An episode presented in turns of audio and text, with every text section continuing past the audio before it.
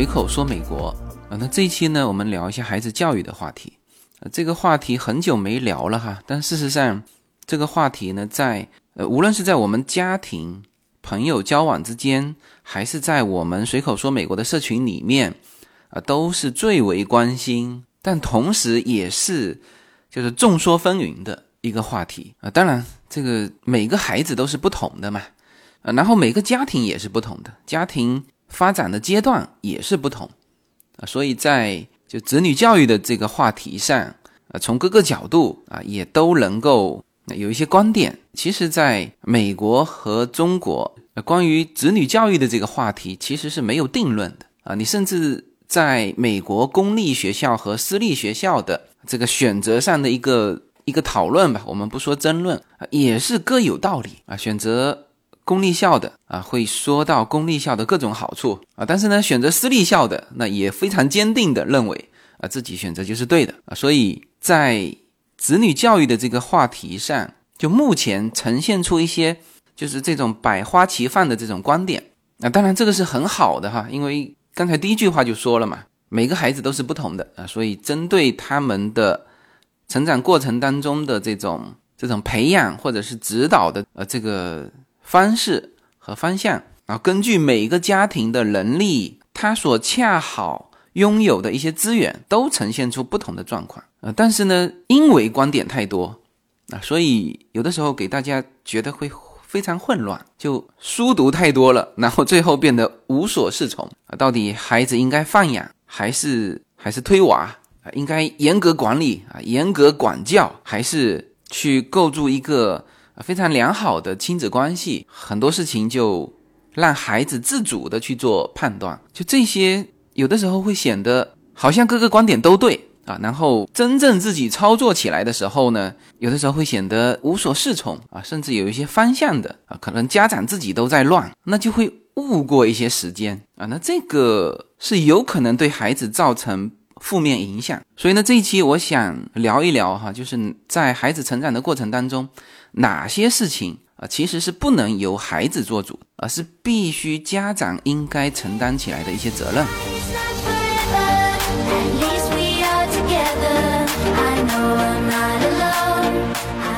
第一啊，就是小孩在成长过程当中就可能出现的，呃，因为一些疏漏对他造成一些不可逆的影响。这个听起来文绉绉的哈，我我举例子，因为是个人观点嘛，所以。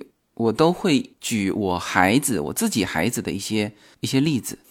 我家两个孩子啊，其实这两个孩子都遗传了就父母的一些一些基因嘛。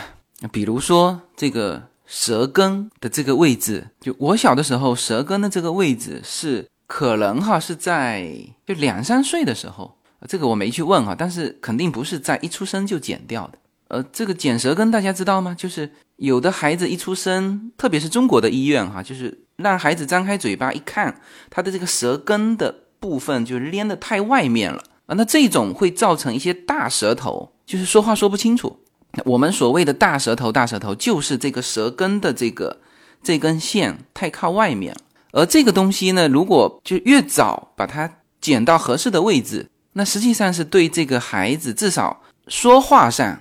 会有很大的帮助，就伶牙俐齿嘛，还说会有什么吃饭的时候不会怎么样怎么样啊？那些我没有感受哈，但是肯定是对说话会有帮助。那我的两个孩子这个舌根啊，也都是长得比较靠外面。呃，那么 Yuna 呢是在国内出生的，所以国内的那个医院啊，就是小孩一出生一看，哎，呃，当然会征得家长同意嘛。他说，哎，你这个孩子舌根比较靠外。呃，需要不需要剪一刀啊？啊，那这个家长都知道嘛。他说好剪啊，这个所以 Yuna 是在一出生舌根就剪了。那么他现在就伶牙俐齿啊，因为他说的快，所以呢思维也会跟着快。然后呢，在语言上他会有一种成就感啊。当然也有人说这个跟耳朵也有关系哈。就是我那天听到我一个朋友突然间说了一个就关于我们福建人发音的这个口音问题。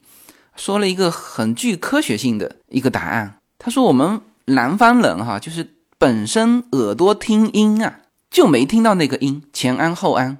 那确实我们没有去注意的话，确实是就前安后安，我们南方人就忽略掉了，所以我们说的时候也就没有这个什么前安后安的这个音啊。那这个是可能耳朵这一块就耳力啊也有关系，但是呢，你跟你口齿伶俐啊也有关系，它能够非常快的把耳朵里听到的和脑袋里想到的东西给表达出来，然后在同龄人之间，他至少不占劣势。然后学语言也快，优娜学语言是绝对有天赋的。那英文伶牙俐齿，这不用说了；中文也伶牙俐齿。我现在变得，我有的时候我都说不过他啊。那天也是，就我们不是讲什么大道理哈，就是一两下的这种这种家庭小插曲啊啊。那天是叶子新剪了一个短发回来之后呢，我就夸奖他嘛，我说哇，我说你这个短发剪完。整个人变得年轻了啊，也变得漂亮了。然后优娜听到了就说：“他说爸爸，你说妈妈变得年轻了、漂亮了，难道你觉得她以前不年轻、不漂亮吗？”呃，全部是用中文说的。那我就很顺口的怼他嘛，我说：“你这个话怎么能这样说呢？”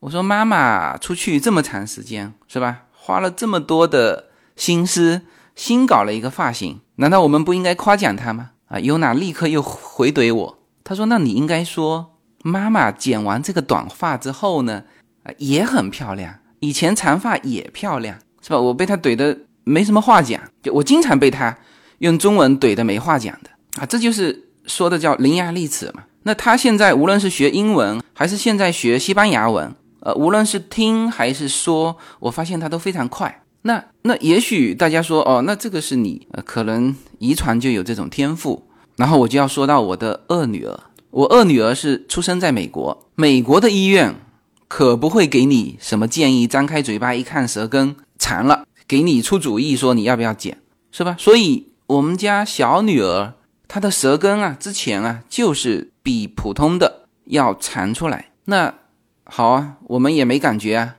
小的时候怎么会有感觉呢？等他到了学说话的时候，其实早先你也不会有感觉，就后来一直到了三四岁，我会有一些，就是他说话有点大舌头，但是有的孩子说话早嘛，有的孩子说话迟嘛，那其实我们两夫妻都是蛮蛮粗线条的，所以也没有太多的去关心。后来一直到了四岁多，其实这个大舌头的这种这种感觉，所有人都。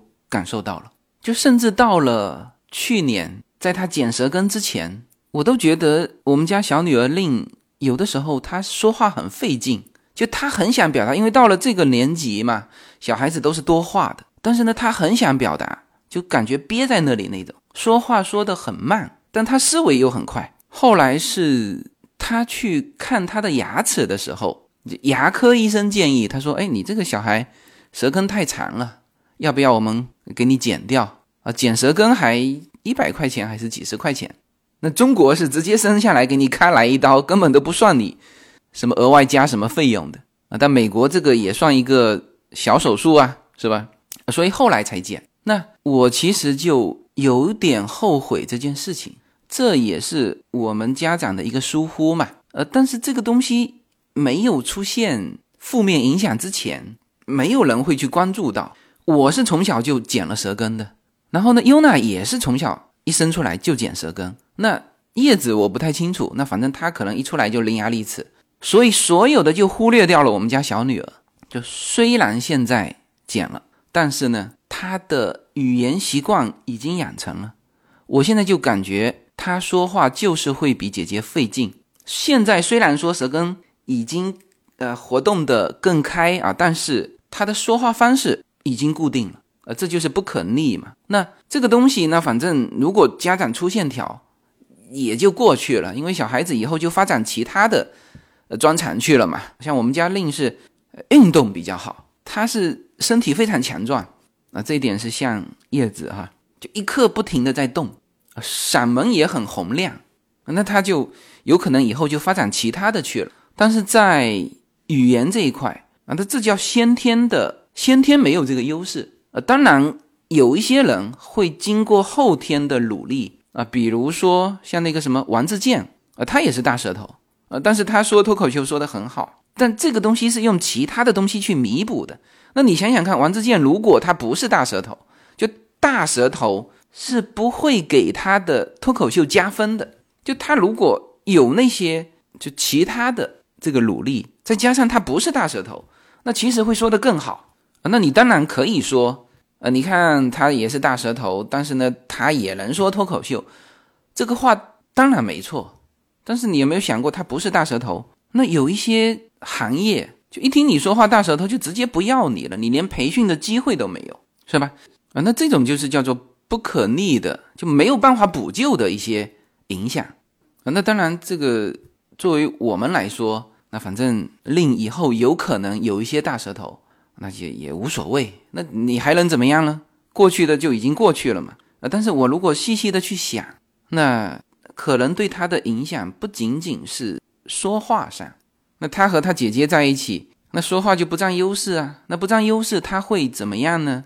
啊，有一些严重的会影响他和别人的交流，因为跟小孩子之间说话，他老说人家不过嘛，说人家不过就怎么办呢？就不说了嘛，呃，那不说了，那那会造成有一些孩子内向，呃，像我们班以前就是那种就大舌头还好了。有一些是口吃，一般口吃的孩子都会相对内向，因为他一开口说话，别人就笑他嘛。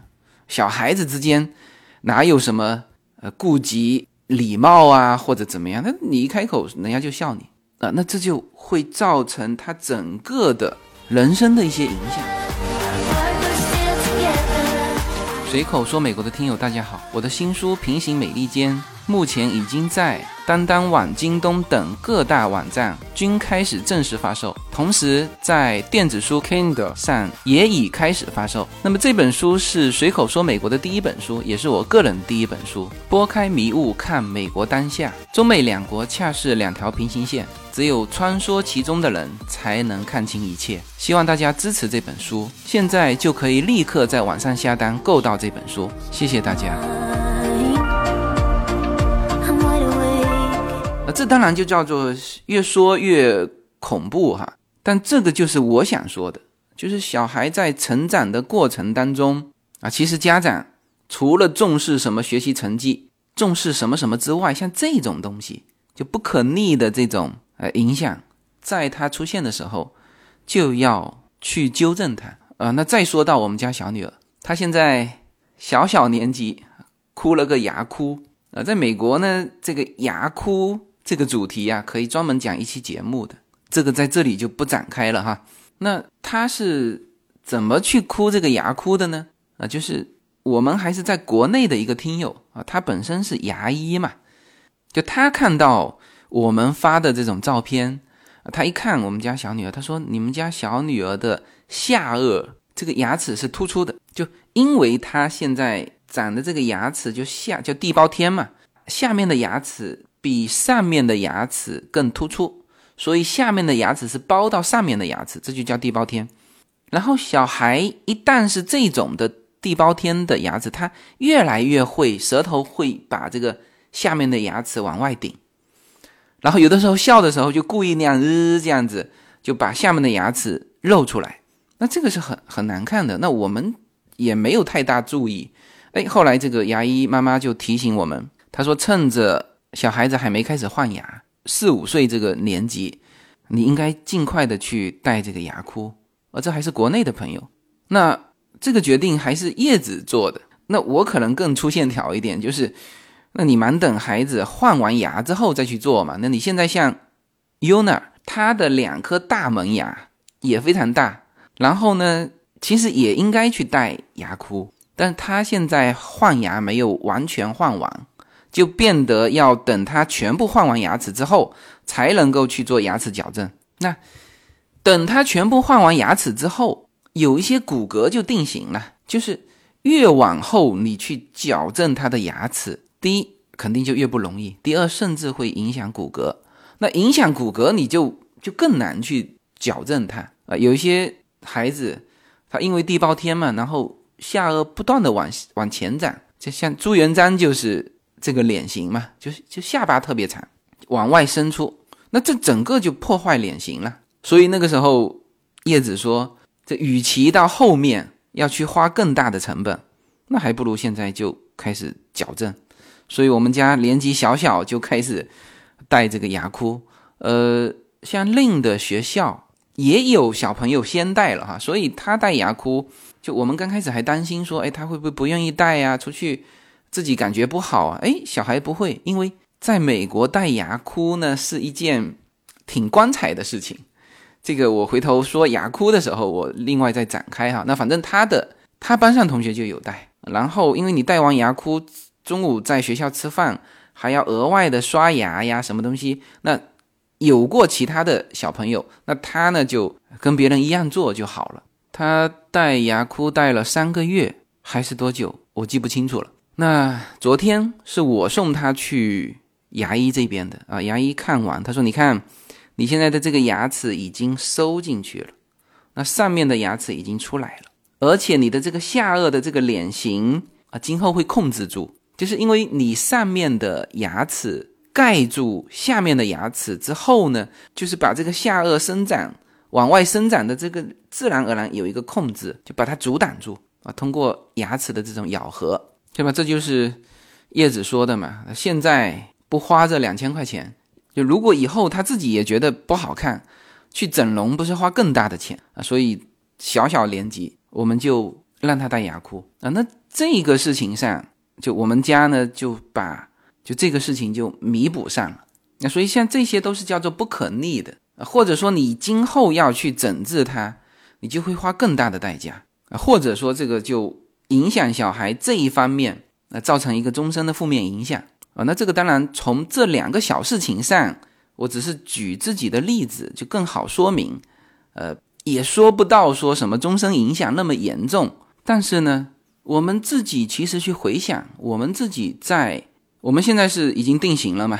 实际上自己在成长的整个过程当中啊，我们上一代的家长那就不会像现在的家长这么细致。那我们自己成长过程当中，多多少少都有因为之前家长的一些疏漏，对我们造成一些不可逆的影响。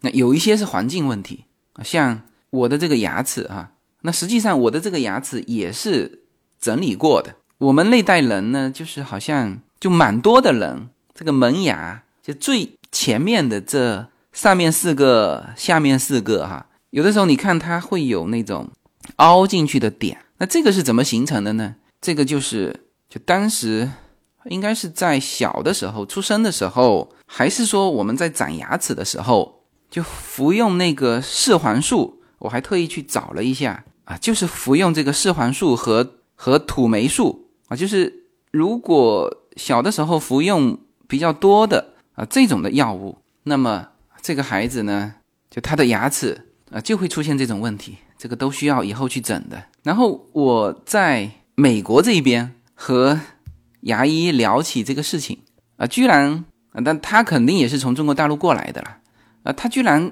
一眼就知道，他说这是什么问题啊？他说这是被这些药物毒害的那一批人，他用了一代人还是一批人？也就是说，我们这个年纪的孩子，如果之前身体不好，感冒啊、发烧啊，就大量用的是。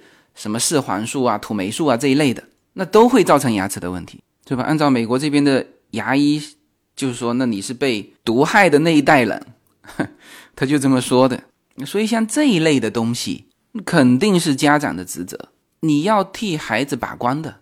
然后延伸到呃一些培养技巧方面的，呃，因为 Yuna 学跳舞嘛，所以我是知道，就是这个舞蹈的翻跟斗啊，它必须是在。什么八岁之前还是多少岁之前？你要么你就学会了，你要么你这辈子就别想再翻过去。像那种空翻啊、前翻后翻啊，那个那跟柔韧性还没有什么关系，那主要是大脑的一个平衡。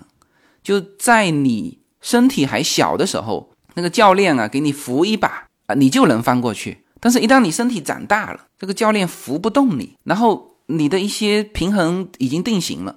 你就再也翻翻不过去了，而这个就是成长过程当中，有一些东西就是在某些阶段你去学习，你才能够才能够去掌握，或者说是是最好的时间去掌握。这个其实大家都很清楚，学习也是，学语言是吧？优娜在这边学语言，三个月到半年是吧？像我们这种三十多岁、四十多岁啊，这种父母来美国学语言，你觉得要学多久呢？已经过了那个学语言的年纪了嘛？啊，那还有一些孩子，那就是很明显的那种疏忽啊，造成很严重的后果啊，比如说生病的时候用药、用激素。那当然，在早些年，就是我们整体的治疗水平还不高的情况之下，有的时候用药，医院就是乱用。那我们自己家族也是有一个家人啊，就是小的时候用药把耳朵用坏了。啊，那这种作为家长来说，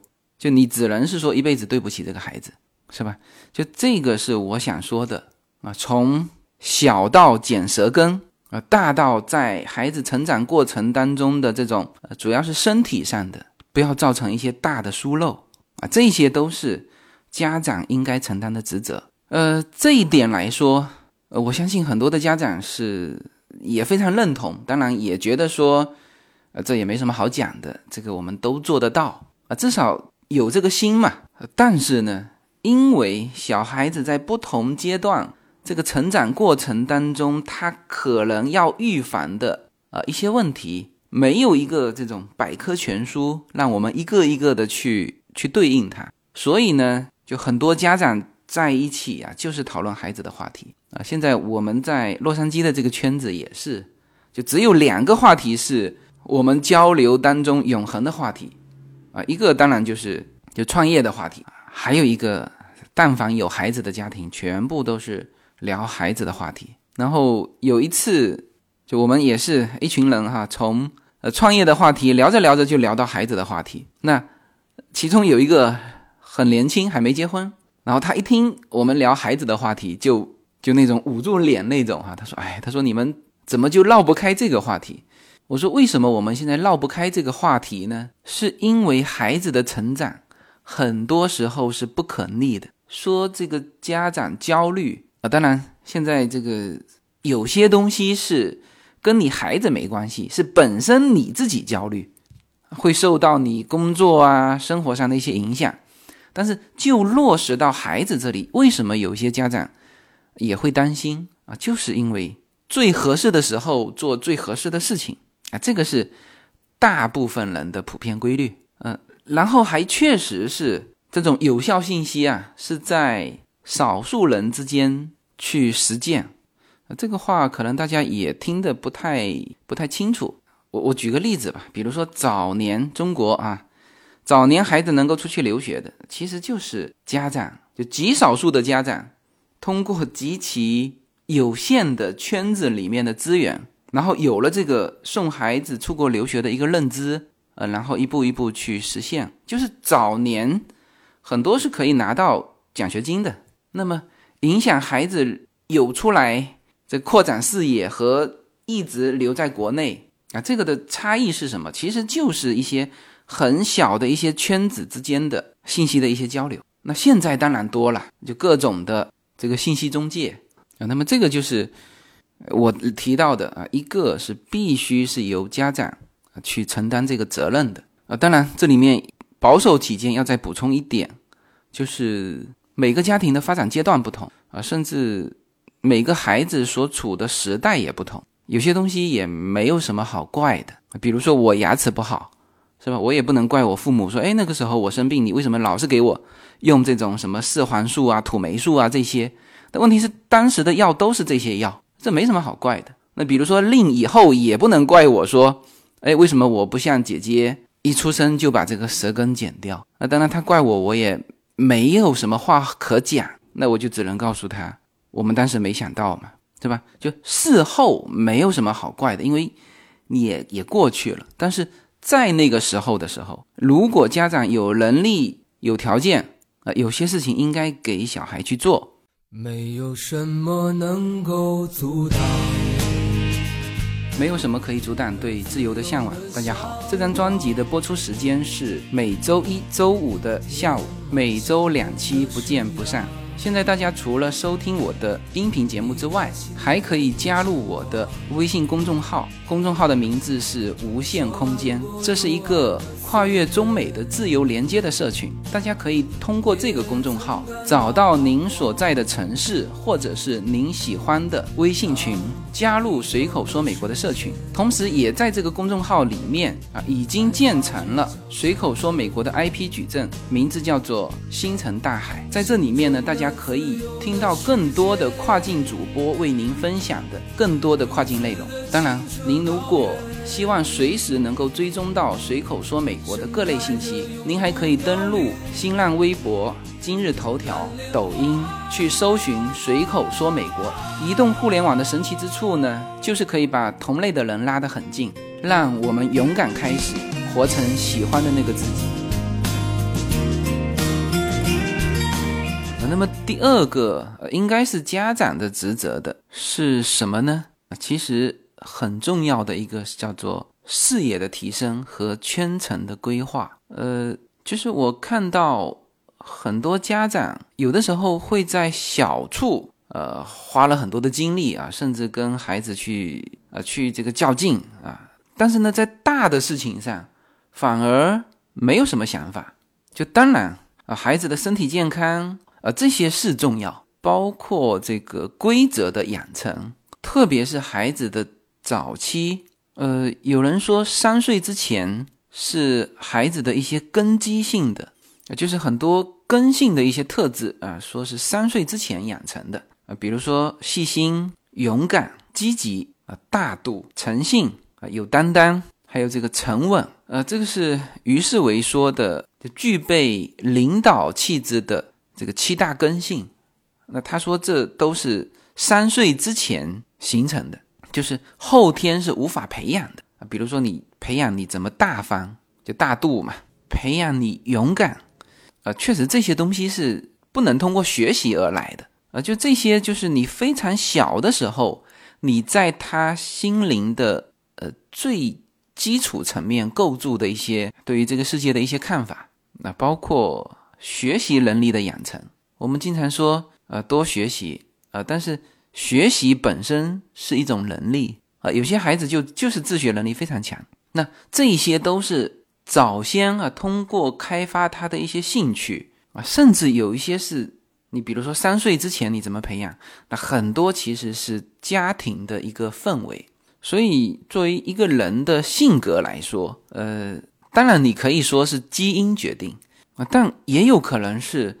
三岁之前，就是潜移默化的家庭的这种氛围，父母的性格啊，给到孩子的一些影响，而这些东西啊，当然也是重要的。那除了照顾孩子的身体健康啊，以及这些呃基础的规则的养成之外啊，就是我们说到后期哈，就是孩子已经开始可以自主认知这个世界的时候，其实呢，蛮重要的有一个事情是。是家长的责任的啊，当然说责任有点压力哈，就是反正是你家长应该提供给孩子的这个事情，因为孩子自己做不到啊。像我们中国古代就有这种叫孟母三迁嘛，就是就孟子的母亲为了孩子的这个环境啊搬了三次家啊，那这些不是小的这个孟子能决定的，那决定权只有可能是家长是吧？环境的改变。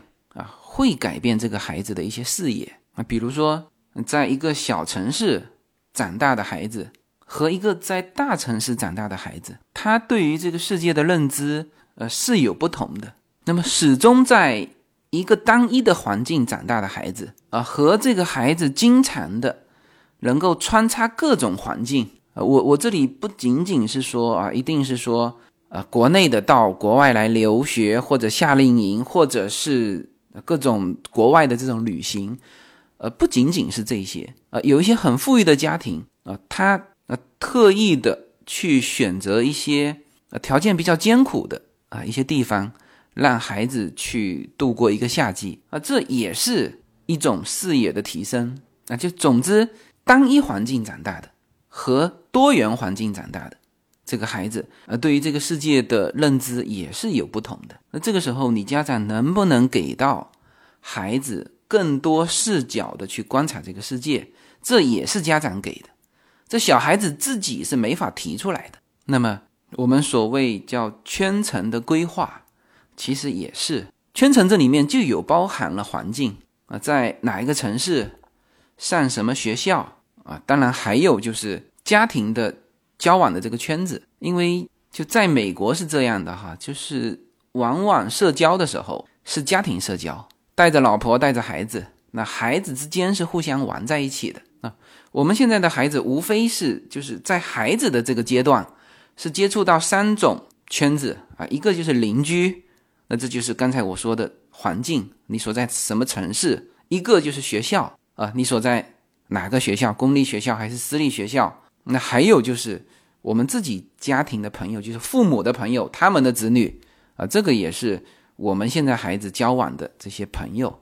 那这些啊，其实也是家长带给孩子的，孩子自己是没有办法决定的啊。当然，孩子成长到这个大学阶段，他有。自己有一个机会，就是跳开原生家庭的这个环境，这一跳，那是他自己对于自己圈层的一个规划了。那如果成绩好，考上好的学校，那么同学整个的圈子啊，这就不一样了。所以我们在讨论啊，孩子应该上公立学校还是上私立学校的时候，其实背后就有一个因素啊，就是特别是上私立学校的这个家长。其实有替孩子选这个圈层的这个意思。那当然，我这里面说的是好的私立学校。在美国来说，公立学校当然有一个学区房的门槛嘛。像沃纳这边啊，这个叫核桃学区啊，本身它在公立学校这个方面呢，就是无论是小学、初中、高中啊，都几乎满分嘛，不是九分就是十分。那这是一个呃圈层的选择，那是用。地价来划开门槛啊，你能够住在这里的这个家庭，那基本上是比较接近的家庭。那为什么说要选择呃分数高的公立学校？其实也有这个有这个因素在。那么如果选择私立学校的，那就更考虑圈层啊，特别是好的私立学校，它要学费当然是一个门槛哈，但是呢，很多学校还有很多门槛，比如说要。考察你的父母啊，考察这个孩子。那特别好的这种私立学校，有一些是从 K 开始的，就是 Kindergarten。那么相对来说，对于孩子的考核，就因为孩子这么小嘛，没有什么好考核的。但是呢，他会设置很多的门槛啊，比如说你对于这个学校的重视程度啊。我们帕萨蒂纳那边有一个呃私立学校，我就不说名字了哈。住在帕萨蒂纳的都知道，我们优娜曾经上过他的夏令营。优娜对那个学校感觉也是非常好。当然，他的感觉是是说这个学校吃的非常好。哎，就那个学校，我们的一个朋友就在那个学校附近。一八年小孩出生啊，小孩十个月的时候，是今年的一月份跑过去想报名啊，这已经很夸张了哈。这个小孩出生十个月就去就去报这个 Kindergarten 的。这个名，结果被通知说，现在报的是一九年出生的孩子的这个名额，你一八年的已经不能报了。也就是说，他出生刚刚十个月的孩子想去那家私立学校，就已经被告知迟到了十个月，是吧？当时他跟我聊这些事情的时候，是一九年的一月份，那现在也才三月份啊。他就是用这种门槛，那他从 K 到这个十二年级。就中间也都有一些名额空出来，能够去吸纳更优秀的学生。那这些的名额，那就要更激烈的一种竞争，考小孩，考家长。那么他为了确保什么呢？他为了确保他的这个圈层比较整齐。我们说整齐是保守的说法哈，其实就是说所谓的那种贵族培养啊，像这种学校就是好多门槛了啊，捐款也是一个门槛。学费是一个门槛啊，父母在这个社会上的影响力和地位也是门槛。那为什么美国人也趋之若鹜呢？是吧？抱着十个月大的孩子想去那个学校，被被告知说已经迟到十个月，就美国也一样啊。那事实上，这个是在为子女选择圈层。家长不知道这个成本高吗？啊，但是这种圈层是会对孩子今后的这个发展。所以像这种学校，除了说。能够培养孩子怎么怎么优秀的这个能力，呃之外，其实很重要的还有一个就是圈层，呃，那当然我们说到这个圈层的好处的时候，也同时要看到圈层带来的压力。这里面就要说到本身家庭的条件和能力，以及愿意为孩子的这个成长的这个环境的这个营造，愿意花多大的成本。那总之呢，这个事情也不能由着孩子，就只能家长去做这些事。那当然，这里面会涉及到家长的认知。呃，其实这里是两个东西相辅相成，就是一个是家长的认知，还有当然就是家庭的资源。那有些人是有这资源没这认知，那也有是有这认知没这资源。总之，这些就是门槛。那当然，我今天聊这个话题。就更多的是从家长的认知的角度去去聊的。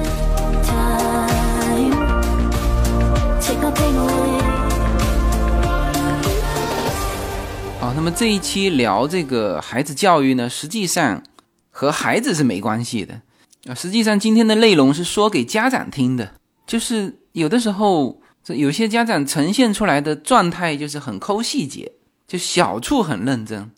但是大的方向上的东西啊，没有意识到啊，因为我身边就有过这种啊这种例子啊，所以觉得挺有必要啊。这期聊这么两个观点啊，第一就是孩子成长过程当中的一些不可逆，啊要及时的注意到孩子的身心健康啊，甚至一些身体上的细节，那都有可能造成啊今后孩子在发展当中呃某些。能力上不占优势，合适的时间让孩子做合适的事情，那不要因为呃自己工作忙或者是什么疏漏啊，错过了孩子最佳的这个时间，那这是很可惜的哈。第二呢，就是就有一些大方向的把握，那肯定是家长要来把握的，让孩子提高他的视野，让他去接触多元的生活。